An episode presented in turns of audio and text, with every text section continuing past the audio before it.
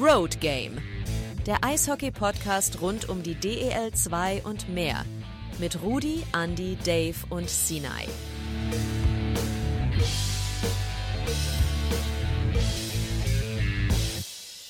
Ein herzliches Hallo an die Welt. Guten Abend, Grüzi und Servus. Wir sind wieder zurück. Road Game Folge 43. Längere Pause gehabt. Es ist einfach zu viel passiert beim Eishockey. Wir mussten zu viel Eishockey gucken. Aber jetzt haben wir wieder Zeit gefunden. Zwar nicht in kompletter Mannschaftsstärke, ähm, sondern nur zu dritt. Und deshalb begrüße ich die beiden Andis und fange an mit dem Andi in Bayreuth. Hallo Sinai, hallo Andi. Hi Rudi, hallo Andi, hallo liebe Zuhörer. Ja, lange her, dass wir das letzte Mal online waren. Jetzt ist es soweit, freut euch drauf. Ich begrüße euch, ich freue mich drauf. Und gebe das Mikrofon einfach mal weiter an den anderen Andi. Servus. Gute, das hast du vergessen bei deiner Ansprache, aber das mache ich dann. War's das schon? Deine Begrüßung, da kann ja, schon ein bisschen doch. mehr kommen. Ach so, reicht schon. Also ich könnte jetzt sagen, schön, dass du auch wieder da bist, schön, dass du den Mute-Knopf gefunden hast und dich entmutet hast. Also wenn jemand fragt, warum Rudi letztes Mal nicht dabei war, wenn ihr euch gefragt habt, er hat den Mute-Knopf gedrückt, ohne dass er es wusste. und hat den ganzen Rechner auseinandergenommen und hat den Fehler nicht gefunden. Das war spannend. Ähm, wir haben Halbzeit der DL2, da wollen wir heute ein bisschen drüber quatschen. Ich würde ganz kurz aber anfangen, ähm, noch mal ein bisschen zu erzählen. Ich war ja in Stockholm ähm, bei der NHL, der Global Series in Schweden, mit, mit wirklich tollen Mannschaften, den Toronto Maple Leafs, den Detroit Red Wings, ähm, den Minnesota, Minnesota Wild und den ähm, Senators mit Tim Stützle. Ich habe zwei Spiele gesehen. Maple Leafs gegen Red Wings, was wirklich Spaß gemacht hat, was, was wirklich toll war. Ähm, Mo Seider zu sehen, der wie eine Wand in der, in der Defensive steht, das hat echt Spaß gemacht und war ein wirklich gutes Spiel. Und am Samstag durfte ich mir dann äh, Senators gegen die Wild anschauen und da habe ich gesehen, auch in der, in der NHL gibt es, äh, wie soll ich sagen, Gurkenspiele, die wirklich langweilig sind. Das war wirklich so, hat, hat hat tatsächlich nicht so viel Spaß gemacht, das Spiel an sich. Das drumherum natürlich schon, weil es sehr, sehr amerikanisch ist. Und ähm, es hat wirklich Spaß gemacht, in, in Stockholm rumzulaufen. Da war die NHL überall, überall vertreten. Es gab ein großes Fanfest in der Stadt mit einer riesen Eisbahn, mit einem großen Zelt. Also ähm, ich kann es nur jedem, jedem empfehlen, wenn die wiederkommen, fahrt mal dahin. Es ist ein Erlebnis, natürlich nicht ganz günstig, muss man ein bisschen für sparen. Aber ähm, es hat, hat wirklich Spaß gemacht. Ja, und du warst auch nicht ganz alleine da, ne? Also es ist, äh, wenn ich so in meinem WhatsApp-Status gesehen habe, also ich glaube gefühlt äh, fast mein ganzes WhatsApp-Wort dort. Das war schon. Ja, tatsächlich, ne? Ich war der Felix und ich, wir waren im, im Hotel in Stockholm ähm, das Hotel war voll mit Eishockey-Fans. Das war fast wie so bei einer WM, ne? aus, aus England, aus Deutschland, also Großbritannien, Deutschland, Kanadier ohne Ende, Schweden natürlich, Finnen. Also ähm, Eishockey, Eishockey war, hast du den ganzen Tag da gehabt und wirklich viele, viele nette Leute. Es hat, also es hat total Spaß gemacht. War fast wie eine Art Festival da, nur ohne Musik. Ja, ja nee, also war toll. Aber sag nur mal ganz kurz, mich interessiert jetzt mal, ähm, weil ich es tatsächlich überhaupt nicht auf dem Schirm hatte, preislich, wo lagen die Spiele? Was hat man denn für die Hotels gezahlt? Ja, also das ist das Spannende. Also was, wenn man, da die ja ziemlich frühzeitig angekündigt wurden, Flüge waren zum Beispiel Frankfurt, Frankfurt, Stockholm, äh, 250 Euro. Das war völlig im Rahmen. Ähm, Hotel war total günstig, also günstiger als inzwischen in Berlin. Ich glaube, wir haben fürs Doppelzimmer die Nacht äh, knapp 100 Euro bezahlt mit Frühstück. Das da kannst du nicht meckern. Also meine Frage wäre jetzt genau in dieselbe Richtung gewesen wie Andis Frage. Ich frage mal ganz dreist, was hat dich das Wochenende gekostet? ja, kannst du jetzt sogar zusammenrechnen zu zweit. Also ich schätze mal, also ich wollte jetzt noch auf die Tickets kommen. Die Tickets sind natürlich schon. Ich habe das Spiel äh, Maple Leafs gegen Red Wings, das haben wir uns gegönnt, unten zu sitzen, weit vorne. Und da kostet die Karte schon 250 Euro. Also das ist schon echt krass. Und das, das Senators gegen White Spiel, da saßen wir dann äh, wirklich ganz oben unter der, unterm Dach. Ich glaube, das waren dann Knapp 100 Euro. Also das ist schon, ist schon viel Geld. Am Ende hat uns das ganze Wochenende oder mich hat das ganze Wochenende ja wahrscheinlich ein Tausender gekostet. Ne? Es ist schon, aber für zwei Leute. Ne? Also muss man schon sagen. Aber ich fand, das was wert. Kann man nicht jede Woche machen, aber einmal im Jahr, wenn man ein bisschen für spart, ist das schon, kann man das mal machen. Ah, du, ich kann dir sagen, ich wäre froh, wenn mich die WM jetzt in Ostrava nur 1000 Euro kosten würde. Ja, Ostrava ist, ein, ist eine Katastrophe. Ne? Ich weiß nicht, wie es mit Hotels ist. Du hast bestimmt nur die, die, die, die Fanbeauftragten gebucht, die, die Hotels, oder? Machst du es privat? Das ist ja, ist nee. ja überhaupt nicht lustig. Nee, das ist in der Tat, also ja, es geht schon noch so, aber ähm, nee, ich bin privat untergebracht. Mit, mit Freunden haben wir ein, ein großes Haus gemietet, ähm, relativ früh. Das hat einer unserer Freunde gemacht. Ähm, aber die Ticketpreise sind natürlich heftig. Ich meine, muss man einfach sagen, gegen die Slowakei irgendwo 86 Euro für ein Spiel. Ähm, das ist schon mal ordentlich, wenn dann im gleichen Atemzug das Frankreich-Spiel, ich glaube, 26 Euro kostet dann ist das schon, weiß ich nicht, ob das noch gerechtfertigt ist. Aber gut, es ist, wie es ist. Ja, aber das ist, äh, ist ein spannendes Thema. Das können wir ja auch in den nächsten Sendungen mal angehen, weil ich habe auch geguckt, dahin zu fahren, aber ähm, das ist ja auch echt weit. Ne? Das ist so kurz vor Polen, glaube ich, Ostrava. So. Von dir aus nicht so weit wie, wie aus dem Hessenland, aber ähm, ja, ist gut, schon ein ordentlicher Ritt. Ja, das stimmt. Also von mir aus sind es ja so Pi mal Daumen 700 Kilometer nach Ostrava. Warte mal, Rudi hat gerade gesagt, kurz vor Polen. 700 Kilometer bis kurz vor Polen. Ja, irgendwie quer durch Tschechien. Du musst ja einmal quer durch Tschechien und das ist dann wirklich im letzten Zipfel irgendwo. Also oh. es ist schon weit. Aber wir, also hat jetzt mit dem Thema nichts zu tun. Wir planen natürlich dann auch ähm, Ausflug nach Katowice ähm, wollen auch nochmal, ein Teil der Leute will nochmal nach Auschwitz. Ich war 99 dort und habe mir das, wie wir an der WM dort waren, in, in Polen angeguckt. Also das, das lohnt sich, glaube ich, in Summe schon, aber wird bestimmt nicht günstig. Ich werde euch berichten. Ja, wir freuen uns drauf. Aber jetzt weg von der großen, weiten Welt, äh, zurück zu unserer schönen, spannenden DL2. Andi, 26 Spiele sind rum. Wir haben uns so zwei, drei, vier, fünf Themen aufge, aufgeschrieben, was wir hier haben. Ähm, 26 Spiele sind rum. Unsere Schiris haben jetzt Mikrofon und sagen die Strafen an. Wie findest du es? Hat sich's bewährt? Hast du eine Meinung? Habe ich eine Meinung? Ja, ich, ich habe tatsächlich eine Meinung. Wir haben ja am Anfang der Saison auch schon drüber gesprochen, dass das kommen wird. Ähm, es war am Anfang wirklich ungewohnt und man hat natürlich, weil sie nur die Nummern sagen, also sie sagen die Mannschaft und dann die Nummer und dann das Vergehen. Äh, war am Anfang ungewohnt, weil dann natürlich der eine Hallensprecher dann nochmal durchgesagt hat, der andere hat dann nicht mehr wirklich was durchgesagt, weil die Namen dann halt einfach gefehlt haben und die Zuschauer dann, naja, klar, von deinem Gegenspieler die Nummer, hm, ja, okay, Nummer kennst du vielleicht nicht, aber wer ist denn das überhaupt? Ähm, aber das hat sich überall ein bisschen jetzt, ja, gut eingespielt und für mich absolut, ja, ich sag immer noch, ich brauche es nicht bei jeder Zwei-Minuten-Strafe, aber so gerade nach einem Videobeweis oder nach einer großen Strafe finde ich das schon sehr, sehr gut. Also das, das ist wirklich gut. Nach jeder zwei Minuten bräuchte ich es wie Anfang der Saison gesagt, schon nicht unbedingt. Ja, es ist tatsächlich, was mich fasziniert hat. Ich äh, sag mal den Satz, ähm, es hat die Schiedsrichter menschlicher gemacht. Ne? Es ist, äh, irgendwie hast du eine andere Beziehung zum Schiedsrichter, wenn der, wenn der die Strafe selber ansagt. Klar, der wird auch ausgepfiffen, aber ähm, ja, ich finde es alles nicht mehr so, so dramatisch oder so aufgeheizt wie, wie vorher. Aber ist vielleicht nur, ist nur vielleicht meine, meine Einschätzung. Also ich finde es auch gut. Es macht keinen Sinn, aber ich finde es gut.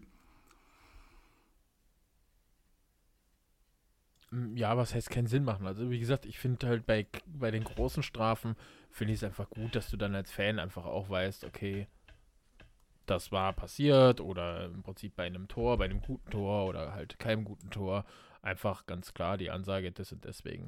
Äh, als Fan im Stadion standest du halt schon manchmal da und dachtest dir so, hä, was soll das jetzt? Warum nicht? Warum, wieso, weshalb? Also deswegen ist eine Entwicklung, die definitiv in die richtige Richtung geht. Absolut. Bin ich auch der Meinung. Ähm, ich glaube, gerade für die ähm, für die, die vielleicht beim das erste Mal oder noch nicht oft dort waren, und das ist auch meine Meinung von Anfang an gewesen, auch wenn man vielleicht dann nur hört, Nummer sieben, zwei Minuten für Haken, aber hm, das ist, glaube ich, gerade für die neuen Zuschauer ist es einfach nochmal ein kleiner Service. Und die, die es kennen, Gott, denen tut es nicht weh, wenn es nochmal durchgesagt wird. Ja, also positive, positives Feedback und ähm, kann man gern beibehalten. Scheint ja auch über, fast überall zu klappen. Ja, das nächste Thema, was für uns vorher irgendwie aufgefallen ist, langsam dreht sich das Spielerkarussell immer schneller, oder? Jetzt, ähm, Sinai, irgendwie gestern oder heute kam ein Wechsel in die DL2, richtig? Ja, wurde vorhin erst veröffentlicht, ähm, betrifft meinen ehemaligen fast Lieblingsverein aus Selb. Ähm, ja, Chad Besson, der in Weiden da ja die ganze Saison mittrainiert hat, wohl auch drei, viermal in der Woche am Eis stand, aber irgendwie nicht mehr so zum Zuge kam. Der wurde von Selb verpflichtet. Ähm, ja, spannende Verpflichtung. Ich meine, in Selb weiß ich nicht, wie man das Ganze sieht. Ob Chad Besson da tatsächlich auch in seinem Alter noch jemand ist, der, der weiterhelfen kann, muss man sehen. Ich halte es für denkbar. Erfahrung hat er genug, aber jetzt ist er auch, glaube ich, 40, wenn mich nicht alles täuscht. Also ja, spannende Verpflichtung, finde ich. Ja, eine halbe Saison wird er schon noch schaffen. Ich glaube, das ist schon gar nicht so schlecht. Ne? Also kein schlechter Schachzug. Und ja. du hattest gesagt, äh, die, dein, dein wie heißt es, hast du es genannt, dein fast Lieblingsverein aus Selb, der hat ja auch Anfang Dezember noch eine wirklich starke Verpflichtung gemacht, ne? Ja, nachdem, nachdem ähm, ja so die Ausländer mit, mit Egil Skalns und, und Nick Miglio nicht so wirklich ähm, treffen, ähm, ja, hat man sich entschlossen, aus der Mestis, der zweiten finnischen Liga, Rasmus Heljanko zu verpflichten. In meinen Augen dort eine ganz starke Nummer gespielt. Ähm, 1,36 Punkte pro Spiel in der zweiten finnischen Liga, die muss man erst erzielen. Und ja, im ersten Spiel, das er dann gemacht hat gegen Krefeld, gleich mal zwei Tore geschossen. Also der weiß, wo die Bude steht und wo das Runde hin muss, nämlich ins Eckige. Ja, das ist ordentlich. Und bevor wir jetzt den Andi gleich interviewen mit, mit ähm, seinem Lieblingswechsel, der Eisblock hat ein Gerücht in die Welt gesetzt, ähm, was ich sehr spannend finde. Marco Pfleger von Landshut nach Rosenheim.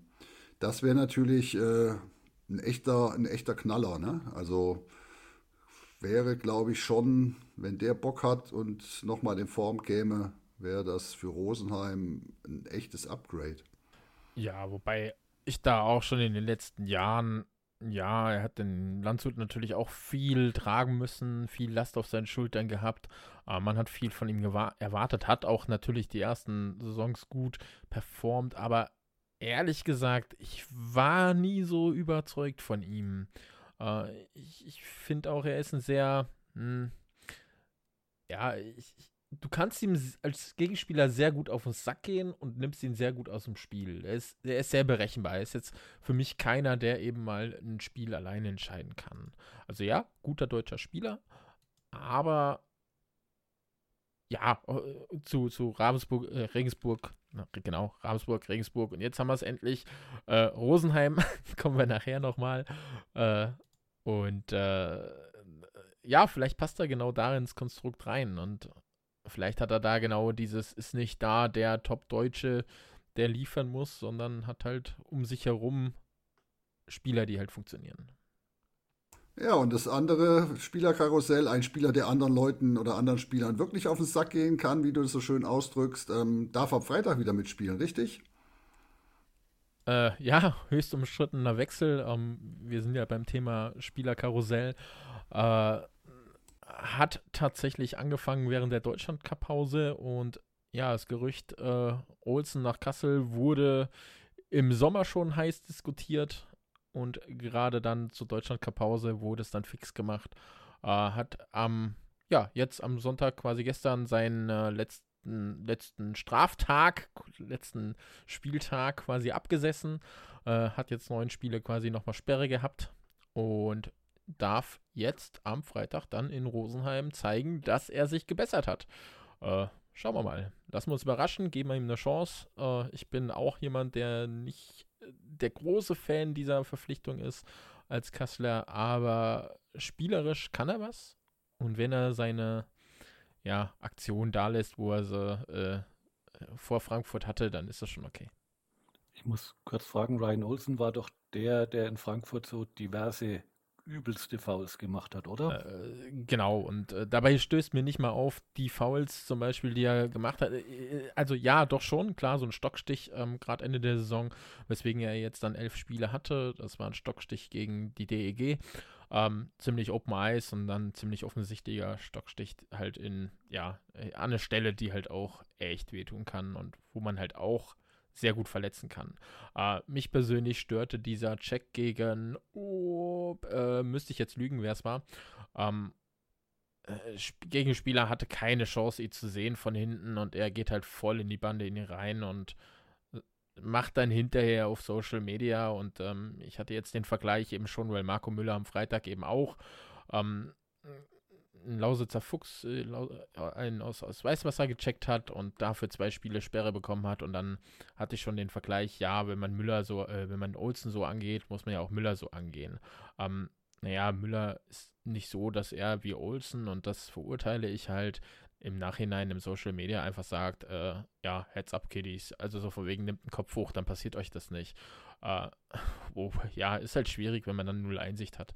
Und das ist halt der Unterschied, wo ich einfach sage, naja, wenn ein Spieler keine Einsicht zeigt, das ist auch vor Gericht einfach so, wenn jemand eine Straftat begeht und das ist in meinen Augen in Anführungszeichen vergleichbar hm, und da keine Reue zeigt, naja, dann sieht das halt nicht und er wird es halt wieder machen. Und äh, ja, schauen wir einfach mal, ob er den Vertrag bekommen hat mit der Auflage, hey, benimm dich oder ob er halt relativ schnell wieder gesperrt ist den Ruf von Kassel wird es erstmal nicht weiter pushen, aber ist, glaube ich, auch sportlich erstmal egal in Kassel, weil, naja, was interessiert, was interessiert die Oberen in Kassel, was andere äh, Fans denken? Ehrlich gesagt nichts. Es ist völlig Bums, ehrlich gesagt, ja.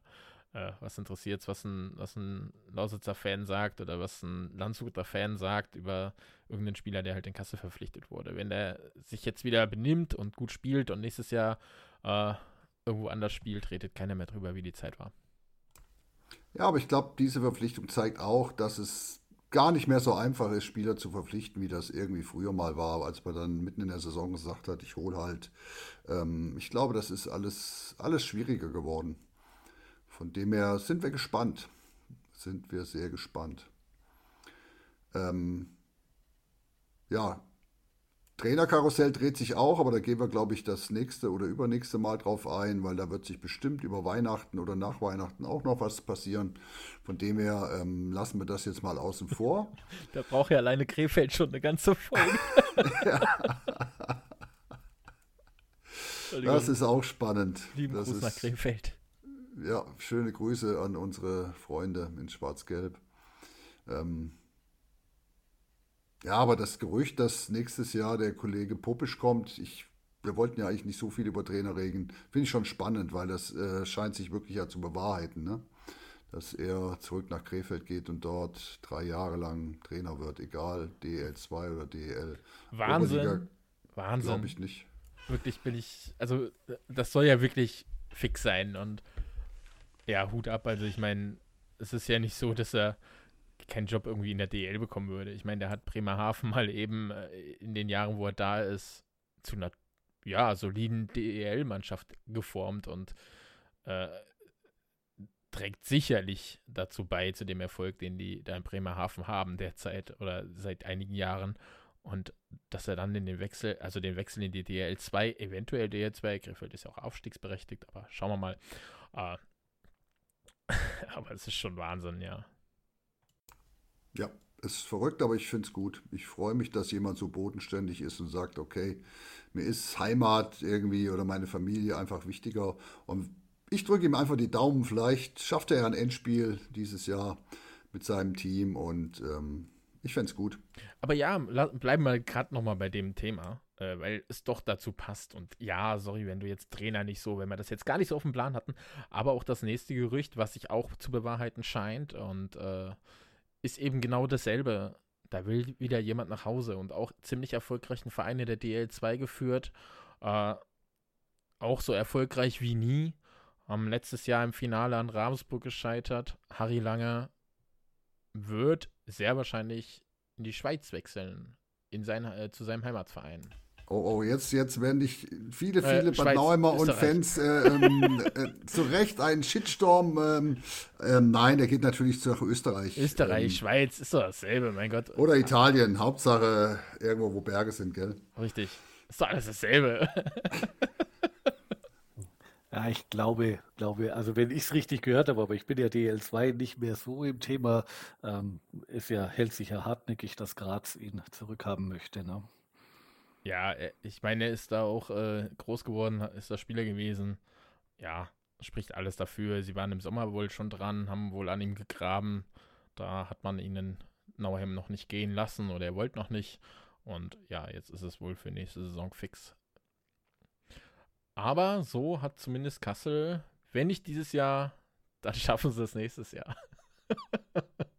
An Harry Lange werden sie dann nicht mehr scheitern. Wohl wahr, wohl egal. wahr. Ist ja egal, an wem sie scheitern, oder? Also. Ja, unaufsteigbar. Nein. Habe ich nicht gesagt. Hast du nicht gesagt. Es ist ja noch Hauptrunde. Erst ist die Hälfte der Hauptrunde vorbei und ähm, schauen wir mal. Aber jetzt kommen wir zu einem, wie, wie nennen wir das jetzt? Einem, einer spannenden Personalie.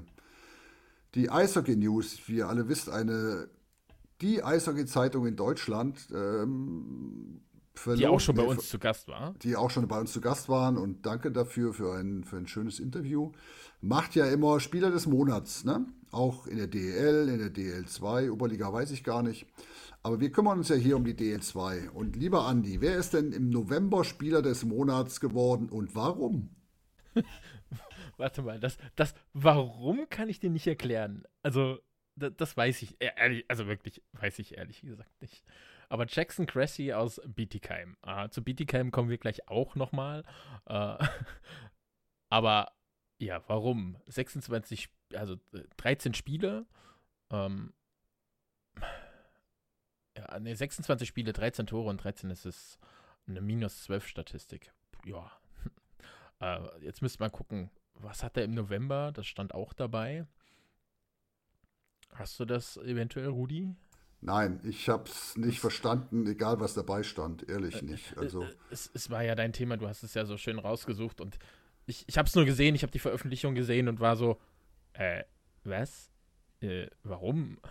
Also ja, unter anderem äh, war Faber zum Beispiel aus Kassel noch, ähm, wo ich sage natürlich als Kasseler, ja klar, Faber, nein, äh, auch der war erst nicht gewesen. Also zur Wahl standen, äh, und jetzt müsst ihr mal ganz kurz einspringen, zumindest Zeit überbrücken.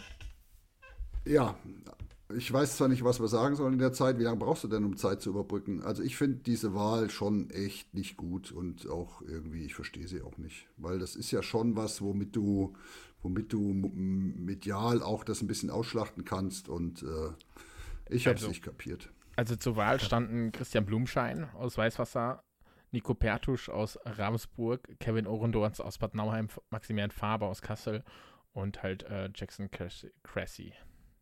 Äh, und die Rangfolge war dann 3, 32 Punkte für Jackson Cressy, 20 für Faber, 14 für Kevin Ohrendorz und Nico Pertusch mit 6 und Christian Blumenschein hat gar nichts.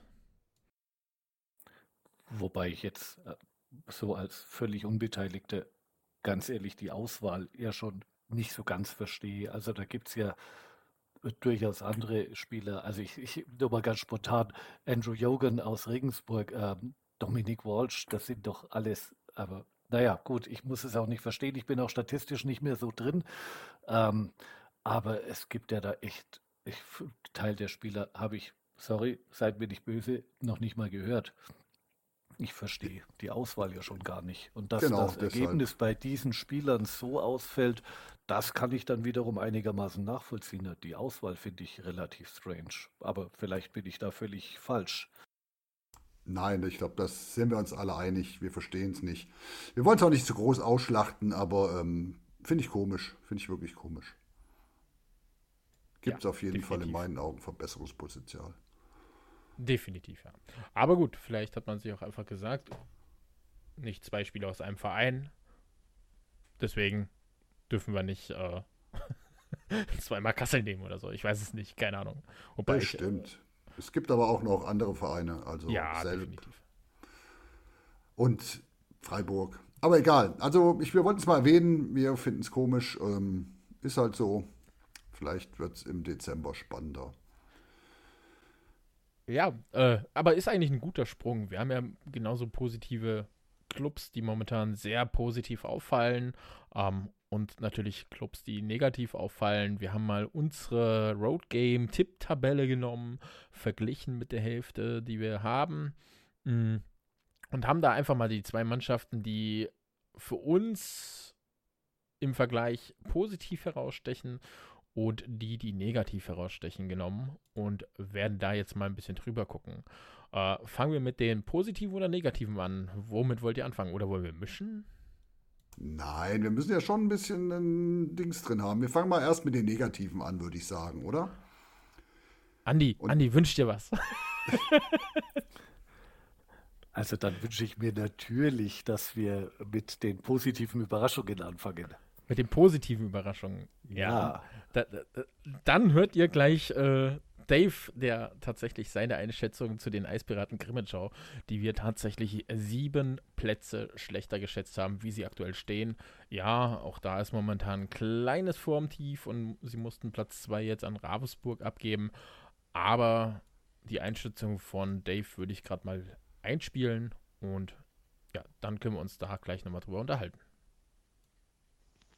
Hallo, liebe Road Game Zuhörer. Es tut mir leid, dass ich heute nicht dabei sein kann, aber mein kleines Töchterlein geht vor. Dementsprechend hat mich Andi gebeten, trotzdem ein kurzes Statement zu der bisher sehr erfolgreichen Saison der Eispiraten zu geben. Und ähm, meiner Einschätzung nach hat sich das, der Mut der Geschäftsführung äh, sehr gelohnt, auf UC Tuores zu setzen. Der hat sich getraut, auf die Offensive in Krimitschau zu setzen ist weit weg vom, vom bisher defensiv geprägten Spiel und vom Zerstören. Und das macht sich bezahlt. Äh, natürlich merkt man das an den Scorerpunkten. Die Eispiraten haben im Sommer mega gut verpflichtet. Ähm, drei Deutsche, die über 20 Punkte bereits gesammelt haben. Mit Smiths sogar äh, 32 Punkte. Und gerade diese Doppelflaggenspieler machen halt viel aus. Also die Eispiraten sind auf dem deutschen Sektor echt stark besetzt mit Smith, Saponari und Balinson, ähm, den man in Gold nicht aufwiegen kann, den Junge. Also der hat eine Ruhe, das ist erstaunlich. Und dementsprechend scoren die Eispiraten auch regelmäßig und ähm, lassen sich auch von Rückschlägen nicht so schnell aus dem Konzept bringen. Ähm, das Spiel gegen Kassel nehme ich dabei ein bisschen raus. Das war einfach ein gebrauchter Tag. Ähm, ansonsten spricht absolut für die Eispiraten die Heimstärke. Zwei Punkte pro Spiel zu Hause ähm, zeigt schon, dass es definitiv äh, schwer ist, in Krimitschau zu gewinnen. Ähm, ein Punkt auswärts ähm, spricht jetzt nicht für eine große Auswärtsstärke, aber immerhin nimmt man zumindest etwas Zählbares auch bei den Auswärtsspielen mit. In Summe führt es dann dazu, dass man eben in der Tabelle gerade weit oben steht, auch wenn man mal daneben greift. Aber man muss auch sagen, ähm, dass äh, keine großen Unterschiede zwischen den Teams sind. Wo ich noch einen entscheidenden Faktor sehe, ist Oleg Schelin äh, der im Tor einen äh, wirklich, wirklich starken Job macht und ähm, sicherlich zu den besten Torhütern der Liga gehört. Hier möchte ich nochmal äh, daran erinnern, dass äh, Tom McCollum, der heiß gepriesene, äh, nur auf Platz 9 bei der Save Percentage ist, also ganz nah an meinem Tipp. Aber ähm, ja, das sind alles nur Momentaufnahmen. Die Eispiraten sind außerdem effektiv vorne, also 8,6 Schüsse pro Tor. Das ist natürlich eine Statistik, die erreichen wenige. Ähm, man schafft es also mit, mit wenig erspielten Chancen trotzdem aufs Scoreboard zu kommen. Ganz im Gegensatz zu, nehmt es mir nicht übel, liebe Kassel-Fans, aber zu den Kassel-Huskies, die wirklich äh, viel schießen müssen, um überhaupt den Torertrag zu erzielen, den die Eispiraten erzielen. Ja, und ansonsten haben wir fünf Spieler, mit einem Punkt pro Spiel, beziehungsweise zwei haben sogar über einen Punkt pro Spiel. Das sind Lindberg und Smith. Und äh, außerdem ein weiterer Faktor, wir haben einfach Bully-Monster mit Smith und Kaninen, die wirklich, wirklich viele Bullies in entscheidenden Situationen holen, was es auch für unseren Gegner wieder unglaublich schwer macht. Ähm, die letzten Partien haben sich die Gegner sehr aufs Defensive beschränkt und konnten so den Eispiraten ein bisschen Schwung nehmen. Und dennoch äh, finden die Eispiraten eben immer wieder Wege, da erfolgreich zu sein. Ähm, als letzten Faktor möchte ich noch anführen, dass es nicht in Krimitschau an den Special Teams liegt, sondern eher an 5 gegen 5. In den Special Teams ist man nahezu ja, äh, schlecht. Man kann es nicht anders sagen. Also die Unterzahl der Eispiraten, es ist jedes Mal ein Wunder, wenn man dann kein Gegentor gekriegt hat. Das äh, gefällt mir auch taktisch nicht wie die Unterzahl gespielt wird und 71 Prozent sprechen jetzt auch wirklich nicht für eine Unterzahlstärke. Also das brennt jedes Mal lichterloh. Zum Glück spielen wir selten in Unterzahl. Im Powerplay ist das zwar alles sehr gefällig, aber eben wenig effektiv. Also Powerplay-Tore gelingen den Eispiraten nicht. Dennoch ähm, die Leistung bisher zeigt, dass die Eispiraten auch mit Rückschlägen umgehen können, sind mental stark und ähm, Jussi Torres hat jetzt zum Beispiel nach dem Spiel am Freitag gegen Dresden ähm, das Team zusammengeholt und ich glaube, er hat da ein feines Gespür für seine Spieler und die Summe dieser Ereignisse führt eben dazu, dass die Eispiraten zur Hälfte der Saison jetzt eben weit oben mitschwimmen. Es gilt weiterhin äh, konstant zu punkten, das ist, glaube ich, jedem klar. Und ähm, ja, ich bin sehr gespannt, wie die zweite Saisonhälfte ausgeht und wünsche euch jetzt noch viel Spaß im Podcast. Danke, Dave. Also sehr, sehr fundiert im feinsten Sächsisch. Ähm, habt ihr dazu noch Anmerkungen, ihr zwei? Ja, mir fällt, mir fällt einfach auf, und das, das merkt man natürlich, wenn eine Mannschaft erfolgreich spielt, dann kommen natürlich auch mehr Fans. Das ist völlig logisch. Ich finde es trotzdem erstaunlich, ähm, dass in Grimmitschau aktuell knapp 700 Fans pro Heimspiel mehr das äh, Stadiontor passieren und das ist echt respektabel. Also 700 Leute mehr, da kann man schon stolz drauf sein. Das finde ich ist eine starke Zahl. Absolut. Ne? Also klar, das, das merkt man überall. Auch da kann man nochmal einen Blick nach Krefeld machen. Jahrelang im Prinzip DEL unten mitgespielt. Ab in die DEL 2 spielen sie naja, okay. Nicht oben mit und kommen trotzdem 3700 Leute. Das meintest du, oder? Genau. ja, blöd. Verdammt, Fettnäpfchen, was man die selber baut. Ja, genau, aber man, man spielt äh, im Prinzip besseres Hockey und äh, ja, und dann kommen die Leute automatisch. Ich meine, es ist nun mal so. Ne? Wenn, die Leu wenn die Mannschaft nicht erfolgreich spielt, die Leute bleiben zu Hause, gerade Eventis kommen nicht, äh, die Eingefleischten kommen und ja, das deswegen, also es ist Grimmitschau einfach auch zu gönnen, definitiv. Merk dir mal, was du sagen wolltest, Andi, weil ich wollte noch kurz mit den Zuschauern sagen, und die hatten ein Spiel, wo Glatteis war, wo, glaube ich, nur 850 Leute da waren. Ähm, das muss man da auch noch einberechnen. Wollte ich nur kurz einwerfen. Ja, das stimmt. Da hat Dave auch geschrieben, nö, ich fahre nicht, hier ist alles äh, lebensgefährlich, hätte ich beinahe gesagt, aber so ungefähr hat das geschrieben. Äh, wie, was wollte ich sagen? Ich, ich, ich wollte dann der negative Part zu Krimitschau noch sein. ich wollte noch mal draufhauen. Passt das momentan?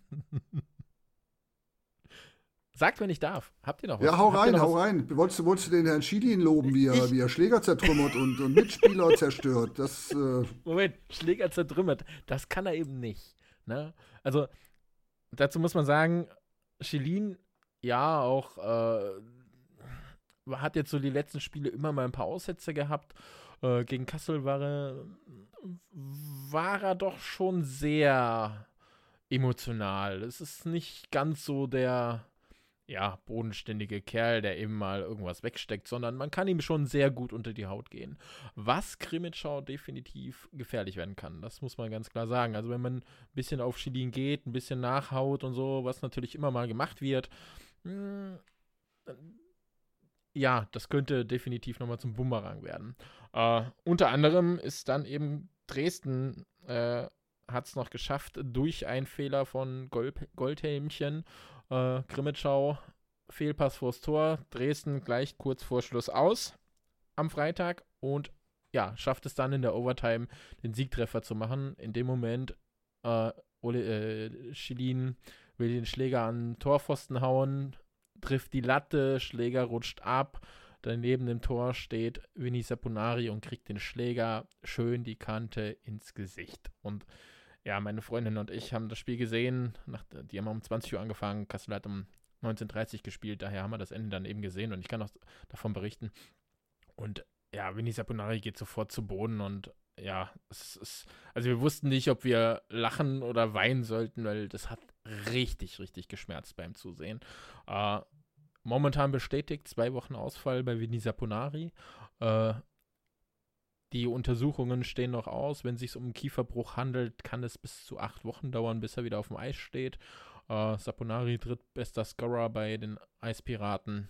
Hm, das könnte blöd sein. Äh, ich für meinen Teil, ich, ich weiß, wir wollen nicht äh, über Schiedsrichter reden und den ihren Urteil oder das Urteil über die äh, über irgendwelche Strafen oder wollen wir zumindest noch nicht. Trotzdem sollte man da auch die Frage stellen, naja, Schläger zerdeppern gibt immer eine Strafe oder sollte eine Strafe geben. Gab es auch schon die ein oder andere. Auch da sollte meiner Meinung nach die Liga hätte noch mal drauf schauen können. Äh, klingt jetzt blöd, klingt ein bisschen, hey, guck doch mal da drauf. Aber es ist einfach ein Ding, du musst dich als Torhüter im Griff haben. Und wenn du dann auch noch deinen eigenen Spieler verletzt, weil du dich eben nicht im Griff hast, alter Falter, das war schon. Ja. Wow. Und übrigens Saponari für mich auch ein Spieler, der in die Wahl der Spieler des Monats irgendwie gehört. Nur so als kleiner Seitenhieb. Ja, jetzt für den Monat Dezember nicht mehr. ja, also Grimmitschau ist, liegt weit über unseren Erwartungen und wir haben noch ein Team, was über unseren Erwartungen oder ihren Erwartungen liegt. Ähm, Andi, das sind die Kolleginnen und Kollegen der Star Bulls Rosenheim ne, mit Platz 7. Ähm, äh, darf, ich zu, darf ich zu Grimmitschau noch mal was sagen? Ähm, Gerade wegen der Auswärtsschwäche. Sorry, dass ich da noch mal ganz kurz zurückruder. Äh, ich wollte sagen, das war das, was ich zurückhalten sollte. Äh, und äh, ja, auswärts Platz 11 Uh, zu Hause Platz 2 in der Tabelle.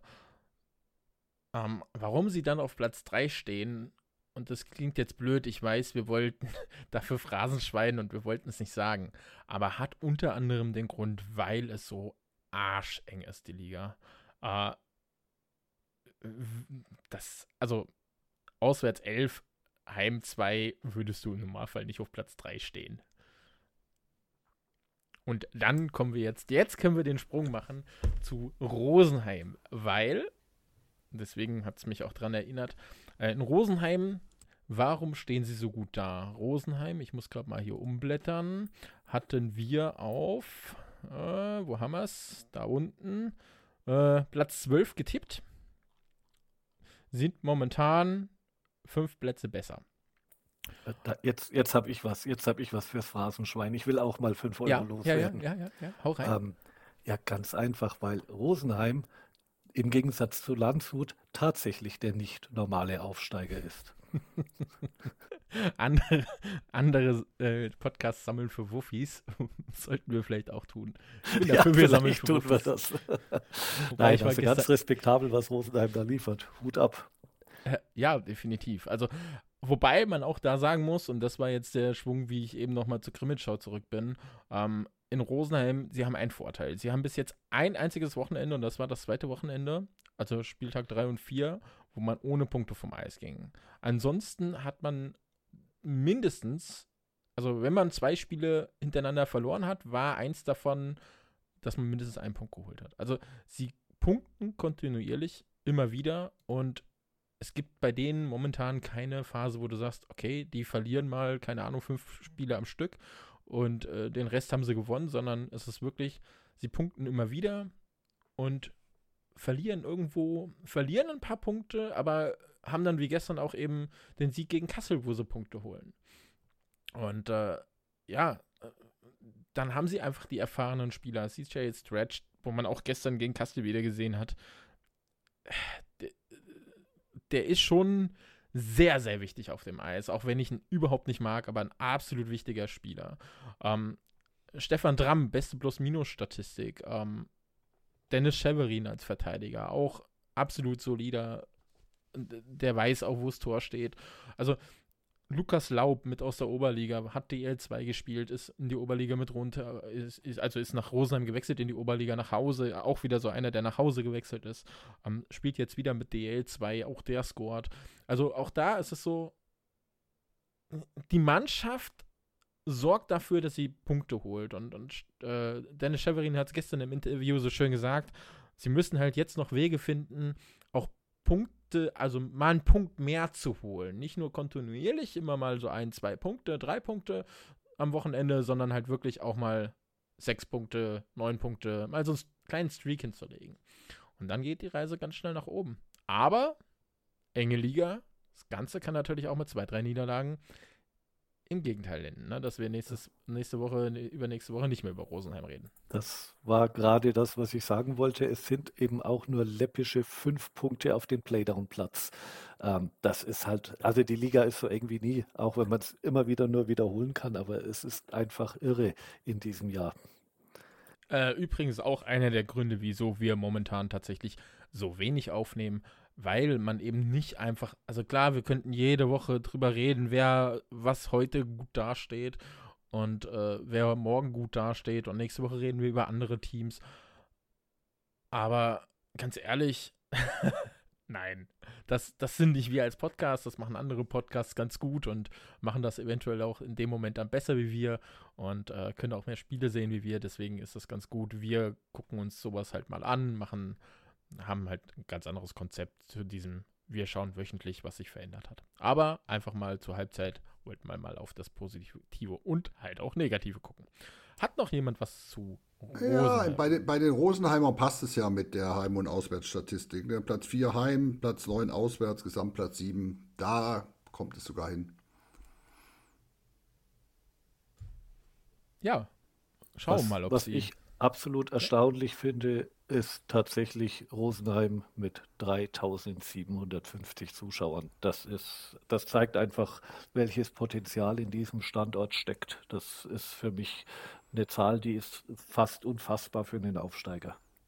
Äh, ja, Platz zwei, ne? Nur Krefeld ist davor, Kassel ist dahinter. Genau. Schon stark.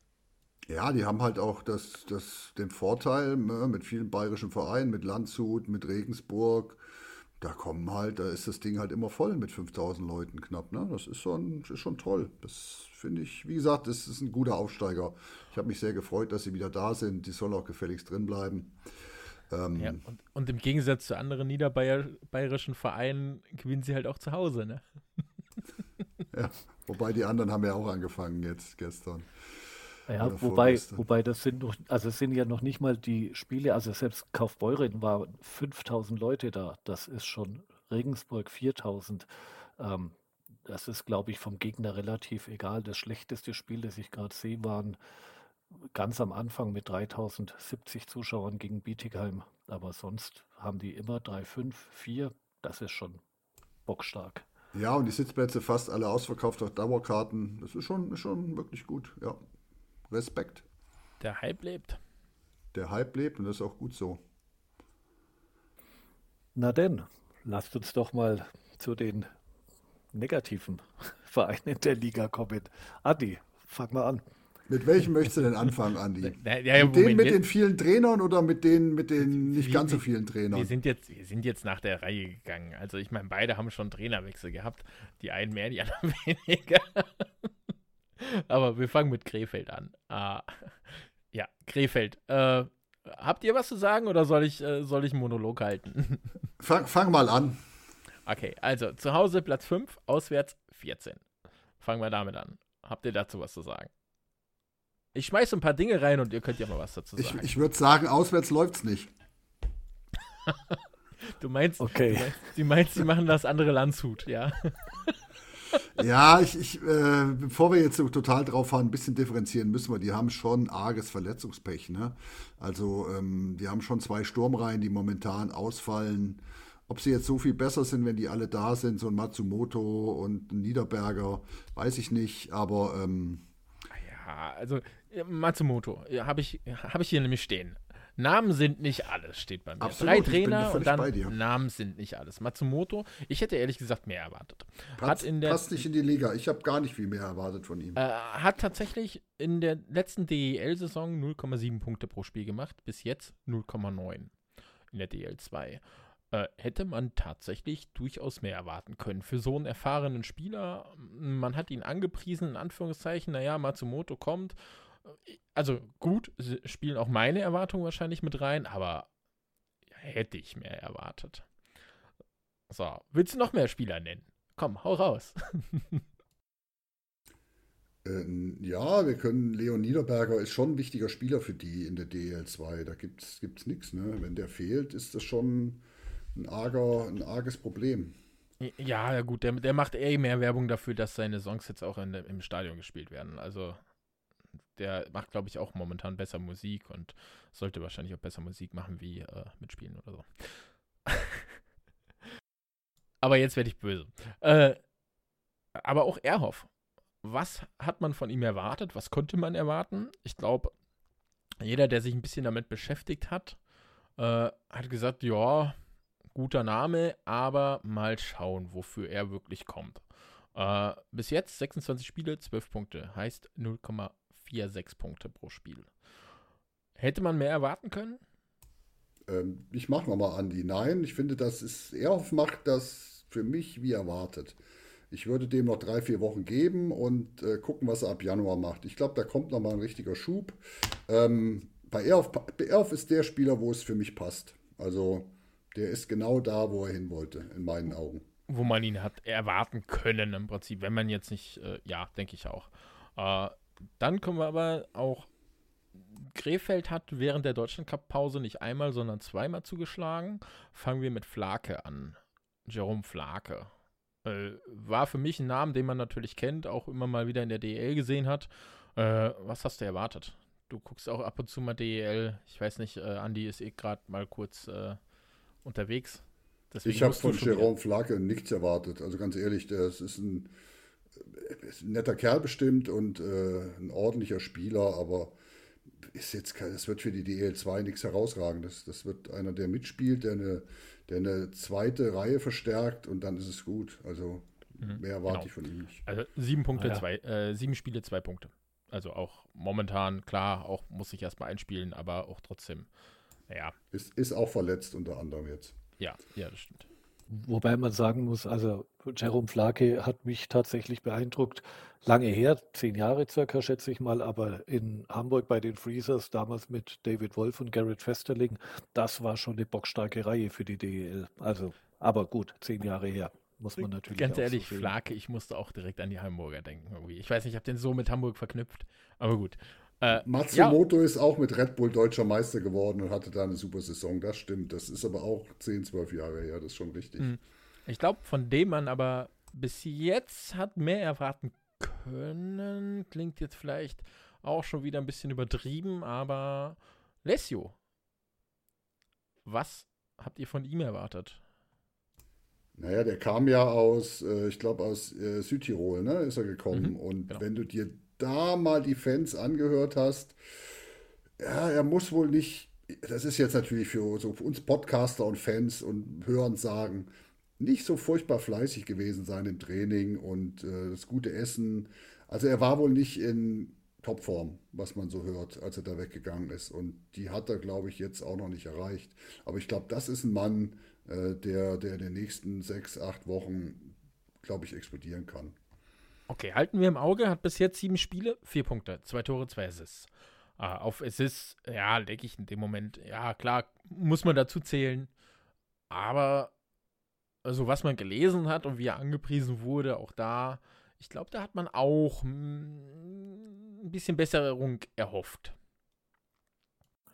Ich glaube, also ich glaube, ich möchte jetzt nicht, nicht ganz zusammenfassen, aber es macht für mich ein bisschen den Eindruck, als würde Krefeld ähm, tatsächlich gerade Spieler holen, von denen man glaubt, äh, mit viel Erfahrung ähm, eine Mannschaft führen zu können. Ich meine, Lesio war schon in Krefeld, war da auch nicht in der DEL der schlechteste, aber auch jetzt nicht überragend. Aber irgendwie kommt mir dieses Konstrukt, ohne dass man es in, im entferntesten von den Strukturen vergleichen kann. Aber ich kenne da auch einen Verein, der mittlerweile nicht mehr in der DEL 2 spielt, der große Namen verpflichtet hat und das ging mit Anlauf in die Hose. Kommt mir fast ein bisschen so vor. Ich hoffe, ich täusche mich, weil ich es Krefeld einfach nicht wünschen würde. Ja, und ich glaube, der Einzige, der wirklich in, auch in Krefeld funktioniert, ist McDonald. Äh, hat bereits auch 1,1 Punkte. Da ist es so, dass es läuft. Äh, mit Ruto, naja, auch da 0,58 Punkte pro Spiel. Das heißt, da funktionieren halt einfach, also wieso die auf Platz 10 stehen, da funktionieren Spieler noch nicht, wo man sicherlich mehr erwarten kann und eventuell auch noch kommen wird. Also ich meine, wir haben Hälfte der Saison um. Kann gut gehen, muss nicht. Was man sagen kann in Krefeld, an den Torhütern liegt es nicht. Felix Bick mit 91,15% und Bittner mit 90,77% sind ganz gut dabei. Ja, aber ich glaube, da passt das, die Verteidigung ist in meinen Augen in, in Krefeld wirklich zu schwach. Das ist wirklich in meinen Augen der Knackpunkt, um, um ganz nach vorn zu kommen da, da fehlen, mir, fehlen mir die guten Leute, mindestens zwei wirklich gute Verteidiger, die dann noch, die dann noch mitspielen. Und ich glaube, die kriegen sie halt einfach nicht mehr. Ähm, trotz der beiden guten Torhüter. Aber wir werden sehen. Ich glaube, Krefeld wird sich schon noch stabilisieren. Die werden irgendwie souverän in die Playoffs kommen. Und ähm, ihr wisst ja, in den Playoffs herrschen eigene Gesetze. Äh, ja, das ist richtig. Aber kann halt auch da in beide Richtungen wieder gehen. Ne? Aber du hast angesprochen, schlechte Verteidigung. Wer hat denn noch eine schlechtere Verteidigung?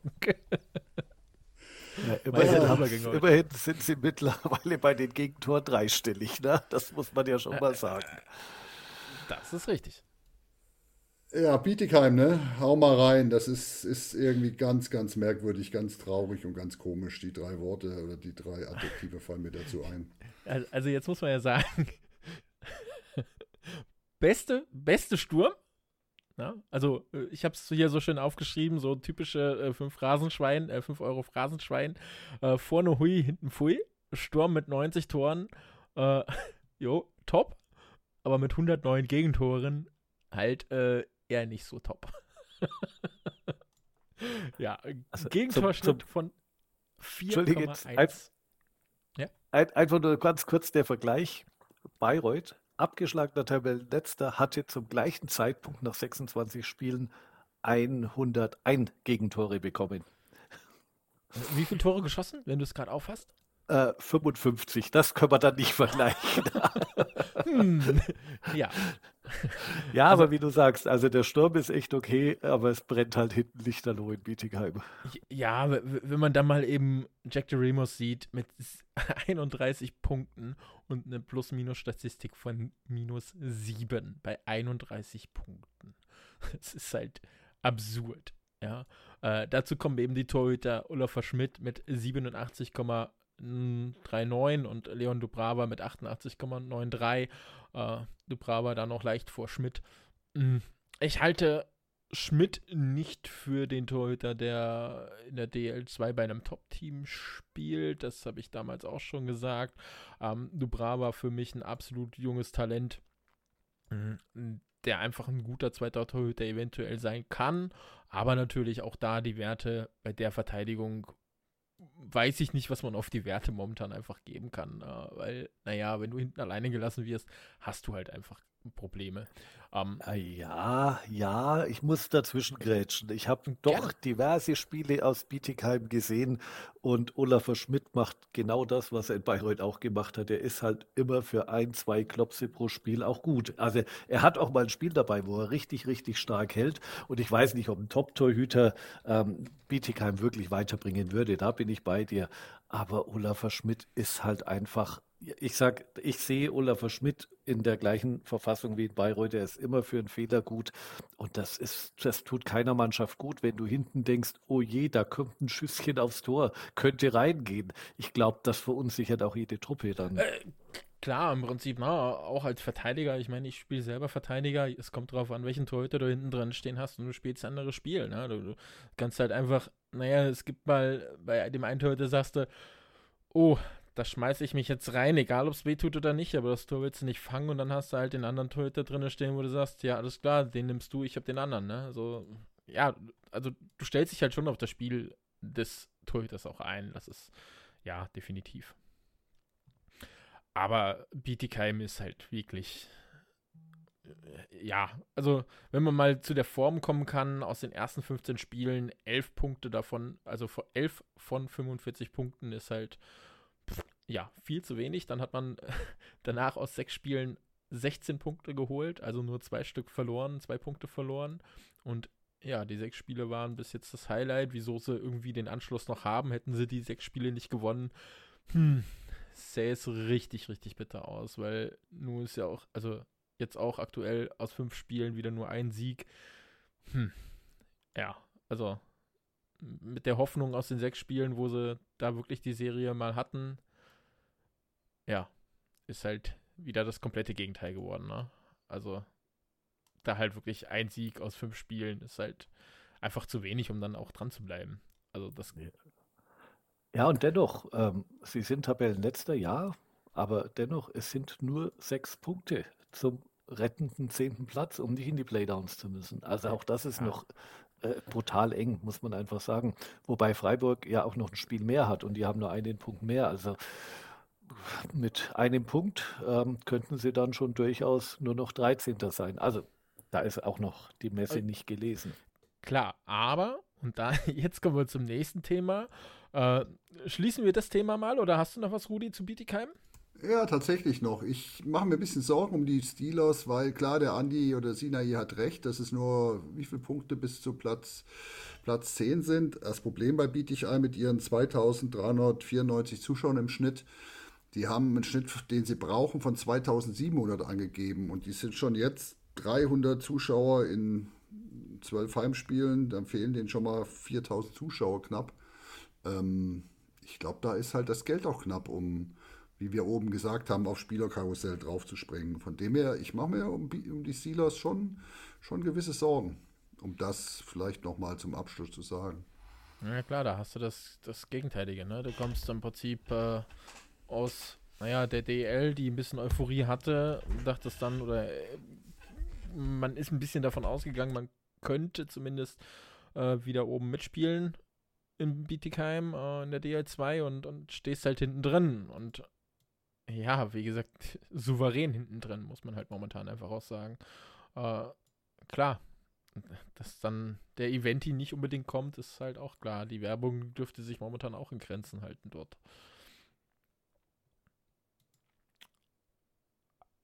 Habt ihr noch was zu Bietigheim? Nee. Weil jetzt, ja, auch wenn das Thema schon 25 Mal überall woanders besprochen wurde, wir sind nicht, wie hat meine Mutter früher mal gesagt, wir sind nicht woanders, wir sind hier bei uns zu Hause, da herrschen andere Regeln. Kennt ihr sicherlich auch. Äh, aber wir müssen auch mal drüber sprechen. Liga ist eng. Neue Regel dieses Jahr. 14. Platz braucht vier Siege, 13. Äh, 13. 3, 12. 3 und der 11. braucht nur zwei Siege. Das könnte am Ende echt richtig, richtig bitter werden für den, der 14. ist. Was sich erst am letzten Tag entscheiden könnte, wie wir selber gerade eben festgestellt haben. Also, was ja. bringt diese Regel? Ach, ich weiß nicht, ob wir die Diskussion tatsächlich führen müssen. Ich meine, die Liga hat es beschlossen. Ein, eine Mehrheit, also nicht die Liga, sondern die Vereine haben diesem Modus zugestimmt und das in Mehrheit.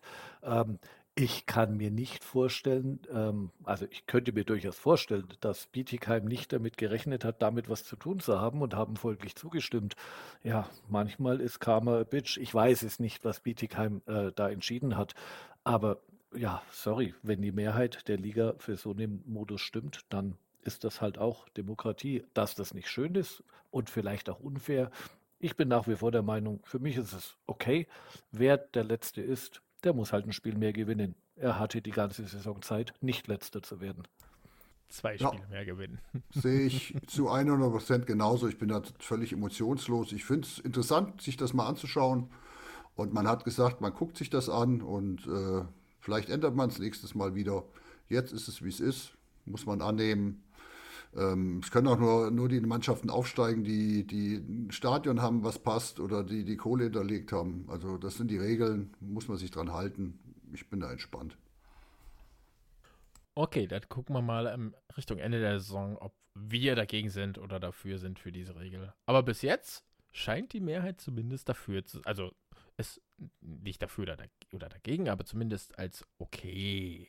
Sie ist halt jetzt da zu sehen. Genau, sie ist da, interessant, ist mal was anderes. Warum nicht?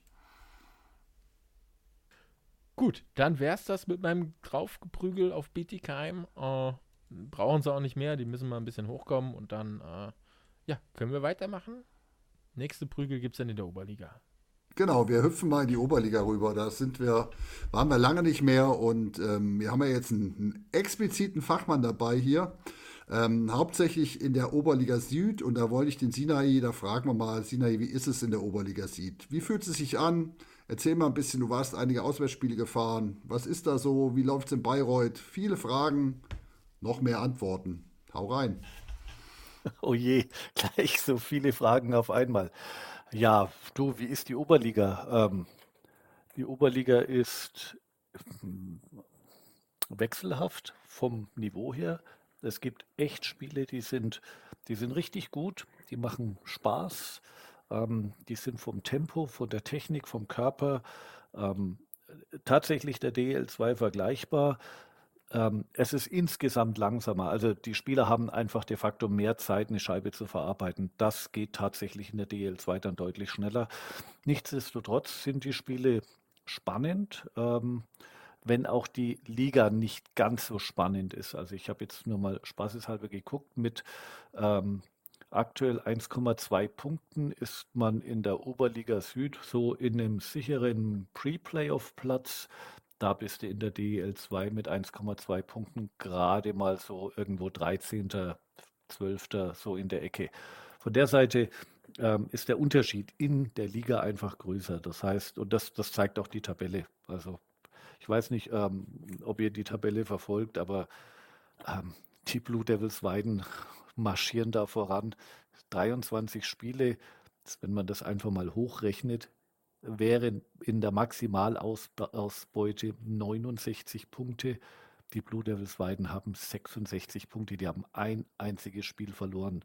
Ähm, das ist also das ist eine Mannschaft vom anderen Stern. Dahinter Deggendorf, das war fast so für mich auch so zu erwarten, ähm, aber schon 10 Punkte nach 23 Spielen hinten dran.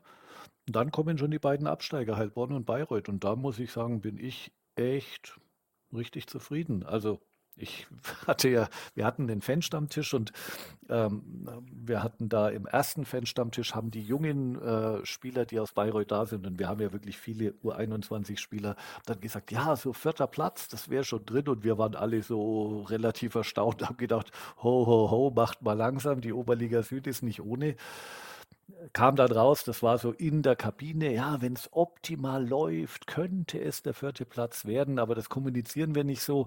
Die haben dann, glaube ich, ein bisschen Ärger gekriegt, aber ja, wir sind aktuell Vierter und mit einem Spiel weniger als der dritte Heilbronn, zwei Punkte dahinter, also alles im grünen Bereich.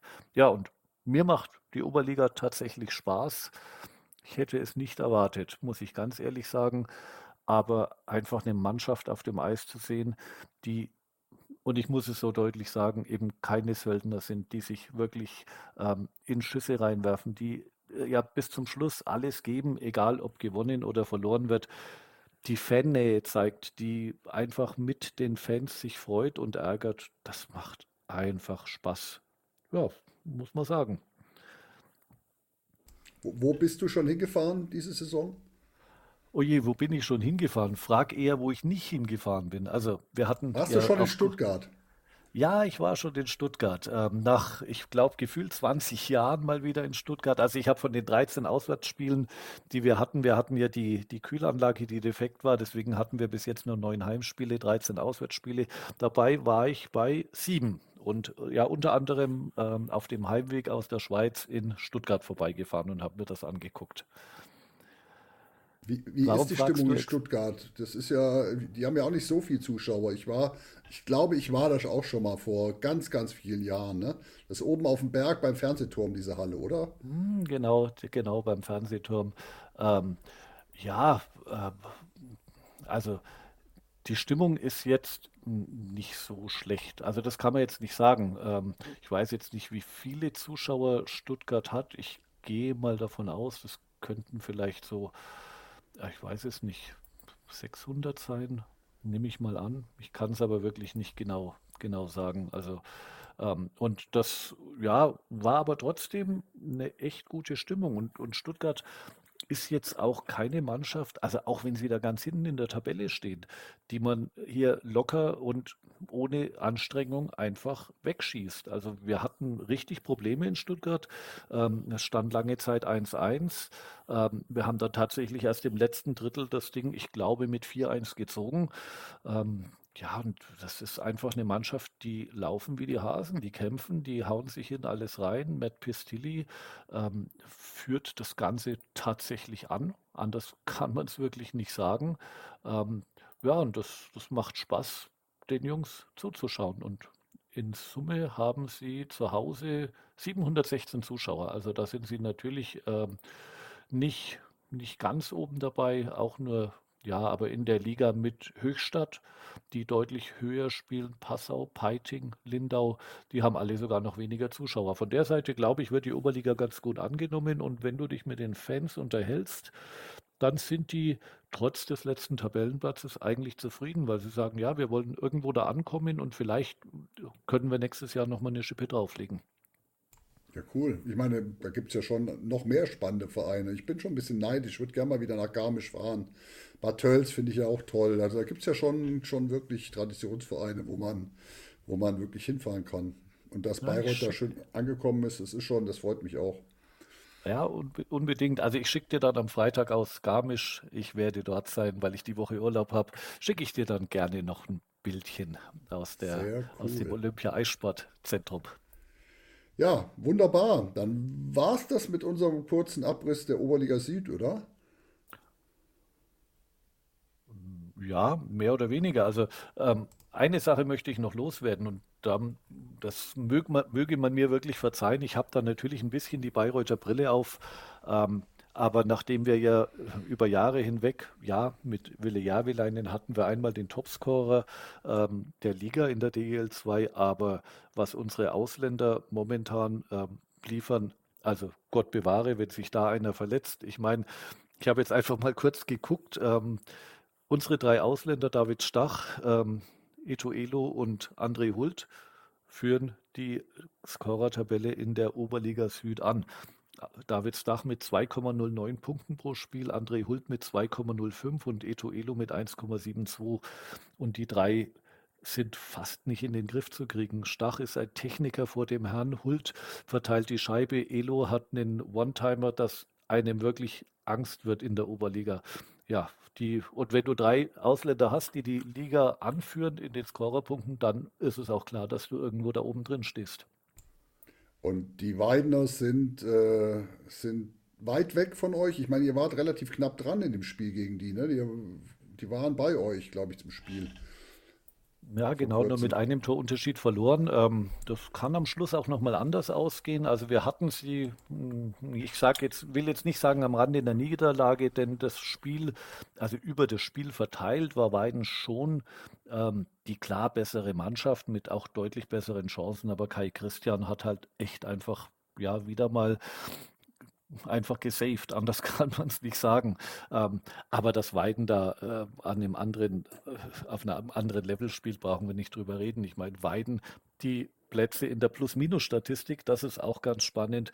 Die ersten acht Plätze in der Plus-Minus-Statistik der Oberliga Süd gehören alle Weiden.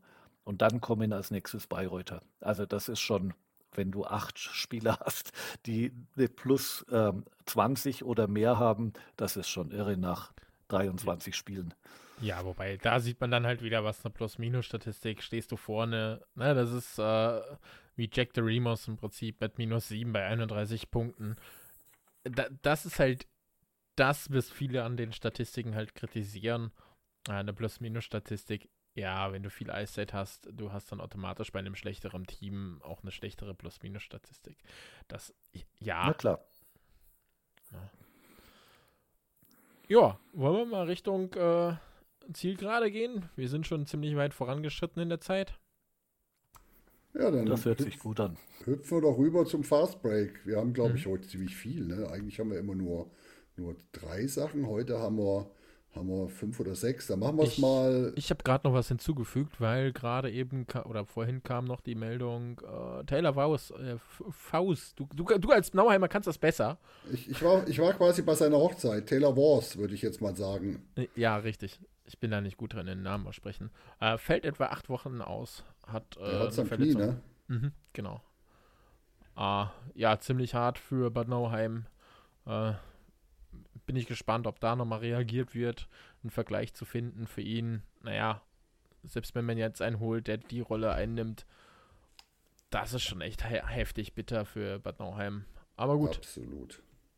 Auch da wird Harry lange wieder ein Mittel finden. Ja, der nächste Fastbreak in, bei den Hannover Indians haben beide Trainer gekündigt. Björn Naujukat und André Strackhoff sind beide zurückgetreten mit der Aussage, eine weitere Zusammenarbeit mit der Mannschaft ist nicht zielführend. Ähm, ganz viel Respekt. Da scheint es wohl irgendwo nicht zu stimmen, habe ich den Eindruck. Spannende Aussage auf jeden Fall. Ja. Ja. Bin ich mal gespannt, äh, ob wir sowas dann auch demnächst mal aus Krefeld hören. Du kannst es nicht lassen, aber Nein. ja, ich meine, ich mein, was in Krefeld passiert, äh, ist einfach, ja, ich glaube, einmalig in der Liga. Sinai, äh, es gibt bald eine U20-WM. Hast du zwei, drei Sätze dazu? Ja, ich habe jetzt nur mal ein bisschen nach dem Kader geguckt. Also Macht's nicht zu lang. Nein, nein, tun wir nicht. Keine Sorge, keine Sorge. Ähm, nee, wir haben ähm, einfach mal ein bisschen geguckt. Es wurden jetzt einfach Spieler eingeladen. Da sind diverse aus der DL2 dabei. Matthias Bittner aus Krefeld oder Leo Hafenrichter, die auch wirklich viele Spiele machen. Julian Wäser ähm, von den Füchsen. Ansonsten noch Philipp Bidul, Kaufbeurin die wirklich viele Spiele auch in der DL2 machen. Äh, Brandelreich aus äh, Landshut, Rollinger und Hübner aus Ravensburg. Bin ganz stolz. Er, Erik Hörtler hast du vergessen, ne? Bitte? Den Erik Hördler nicht vergessen. Ich glaube, das ist auch ein wichtiger Ja, Spieler. Erik Hördler hat aber, hat aber nur acht Spiele in der DL2 gemacht, 14 in der, in der DL für die Eisbären Berlin. Aber ja, es ist auch ein DL2-Spieler, kann man durchaus sagen. Wo ich natürlich echt stolz bin, dass Samuel Schindler äh, aus Bayreuth tatsächlich nominiert wurde. Ich bin gespannt, ob er die U20 WM spielen darf hat sich gemacht. Ich bin echt gespannt. Ja, ich freue mich drauf. Äh, ab 27. Dezember, wenn mich nicht alles täuscht, äh, die U20 WM in Schweden. Die Spiele sind, glaube ich, relativ ausverkauft. Ähm, oder Rudi, du hattest da irgendwie mal was gesagt. Ich habe das auch gehört, dass, die, dass es da echt einen Run gibt und die ganzen ja, ja, Scouts dort sind. Genau, da musste man sich drum kümmern, wenn man hin wollte. Zumindest bei Spielen, wo die Schweden dabei sind und und so. Es gibt eine große Halle und eine kleine Halle. Ähm, da, da, ist richtig was los und ähm, man kann es kostenlos bei Magenta gucken. Von dem her, ähm, es gibt keinen Grund, nicht zu schauen. Also das kann man wirklich nochmal empfehlen. Wir hatten es letztes Jahr ja auch schon gesagt. Die U20 WM, das ist, macht einfach brutal Spaß. Spaß diese ja, Liga zu sehen. Die sind schnell, die sind technisch gut. Da geht es echt rund vor, zurück. Also nichts mit Taktik. Hurra, Eishockey und das macht einfach Spaß anzugucken. Kann man nur empfehlen. Also auf Magenta, kostenlos. Und äh, muss man sagen, ganz klar, die Stars von morgen. Das ist wirklich jedes Jahr wieder zu sehen. Äh, der Fokus auf die Starspieler. Es sind nicht umsonst, ist das Turnier in in der NHL oder in Amerika, Kanada eins der, ja, wichtiger wie die normale WM. Ja, also schaut rein. Letzter Definitiv. Punkt ist, letzter Punkt, damit der Andi ins Bett kommt. Ähm, es gibt einen bei den im Frauen-Eishockey einen DEB-Pokal Und da haben die Hannover Indians aus der zweiten oder dritten Liga, ich habe keine Ahnung, auf jeden Fall weit runter, ähm, die Mädels von den Eisbären Juniors besiegt und rausgeschmissen aus dem Pokal. Ähm, ich finde, das ist eine Meldung wert, weil äh, es ist spannend, dass so ein unterklassiges Frauenteam so ein Bundesliga-Team rausschmeißen kann. Hat mich sehr gefreut. Sensation, finde ich gut. Ja, das war's mit den Themen. Ja, kommen wir zu Spotify. Gut. Hört die, hört die Playlist überhaupt wer? Jetzt muss ich mal, ich, ich, kann man das verfolgen, wie viele da Abonnenten sind oder so? Hört ihr die? Ihr könnt uns ja mal in die Kommentare schreiben, ihr könnt uns eine E-Mail schreiben, ihr könnt uns. Hört ihr die Spotify Playlist? Hört ihr da rein? Ich habe nämlich gleich eine ganz verrückte Idee. Aber erstmal seid ihr zwei dran. ich ich mache ich mach den Anfang. In, in Erinnerung an Shane McGowan von den Pokes und weil jetzt Weihnachten ist, Fairy Tale of New York, natürlich featuring Christy, äh, Kirsty McCall, also das Original. Ähm, ich freue mich drauf. Hört rein. Sinai. Ja, für mich ähm, diesmal gibt es mal was Deutsches von meiner Seite. Ich liebe sie, die Toten Hosen, diesmal mit Bonnie und Clyde. Ja, Andi, und du? Jetzt bin ich gespannt, was kommt. Wir sind alle gespannt. Also ich, ich, ich, ich muss ja sagen, also Punkt 1, wir haben ja schon alle einen relativ fast identischen Musikgeschmack. Ne? Es geht alles so Richtung äh, Rock, Punk, Rock. Das ist schon, ist schon gut. Das äh, gefällt mir. Äh, ja, eigentlich so gerade Richtung Vorweihnachtszeit und äh, bei mir läuft momentan fast nichts anderes wie Weihnachtsmusik. Und ich dachte jetzt, wenn ich jetzt Weihnachtsmusik auf die Playlist mache, dann passt das so Richtung Playoff-Zeit nicht mehr. Deswegen äh, werden wir gemeinsam heute, morgen, über Wochen im Laufe der Woche, im Laufe bis Mitte der Woche, also Mittwochabend, eine Weihnachtsplaylist erstellen. Äh, das heißt einfach mal so eure Weihnachtslieder, die ihr so hört, in die Playlist reinschmeißen. Ich kann euch sagen, da wird ein ganzes Album von Broilers dabei sein, weil das läuft bei mir momentan rauf und runter. Äh, und dann machen wir eine eigene Weihnachts-Playlist von Road Game. Wo sich Dave dann übrigens auch dran beteiligt. Ja, so verrückt war das jetzt gar nicht, oder? Total krass. Ja, das geile Idee. Passt. Finde ich auch, also, hast du gut gemacht. Und Wenn, unsere Hörerinnen und Hörer dürfen sich beteiligen. Schreibt es irgendwo in die Kommentare, schreibt es uns per E-Mail, schreibt es uns per, was gibt es noch? Rauchzeichen, dann dürft ihr mitmachen. Per E-Mail. Schickt uns eine Brieftaube. Ich weiß nicht. Alles. Ja, also, Alles. also jeder, der uns kennt, der weiß ja, wo wir sind. Also der hat uns ja entweder über Instagram, Facebook oder äh, die Webseite. Also das, wenn man Instagram und Facebook nicht hat, kann man uns unter roadgame.de finden und äh, da gibt es bestimmt irgendwas mit Kontakt. Wenn nicht, muss Andi da nochmal schnell was basteln mit Kontakten oder so. Eine E-Mail steht da bestimmt. Ansonsten steht da bestimmt auch Andis Handynummer oder so. Ja, natürlich ist da ein Kontakt dabei. Überhaupt keine Frage. Über unsere Seite roadgame.de könnt ihr natürlich jederzeit Kontakt aufnehmen. Na wunderbar. Se seht ihr, so gut sind wir vorbereitet auf Kontakt aufnehmen. So wichtig ist uns das. So wichtig seid ihr uns. Ihr dürft uns trotzdem alles schicken, was ihr wollt. Aber ihr seid uns wirklich wichtig und deshalb ähm, kommen wir zur Verabschiedung für heute, oder? Ich also wenn an. ihr, Moment, ja, wenn, nee. wenn, wenn die alle uns wichtig sind und ihr uns wichtig seid, also wenn, ne, ihr wisst, was ich meine, hoffentlich, dann könnt ihr uns ja auch mal bewerten auf Spotify, äh, Soundcloud und Apple Podcast. Und wenn ihr irgendeinen Hoster noch braucht, der euch fehlt, weil ihr uns sonst nicht hören könnt, macht jetzt Sinn im Podcast, dann sagt uns das auch, wenn ihr noch irgendeinen Hoster habt, wo ihr sagt, da müsst ihr unbedingt hin ja, wenn ihr Freunde habt, wo die sagen so, ach, die sind ja eigentlich ganz geil, aber ich selber kann sie nicht hören, dann gebt uns Bescheid, wo wir das noch hinpacken müssen.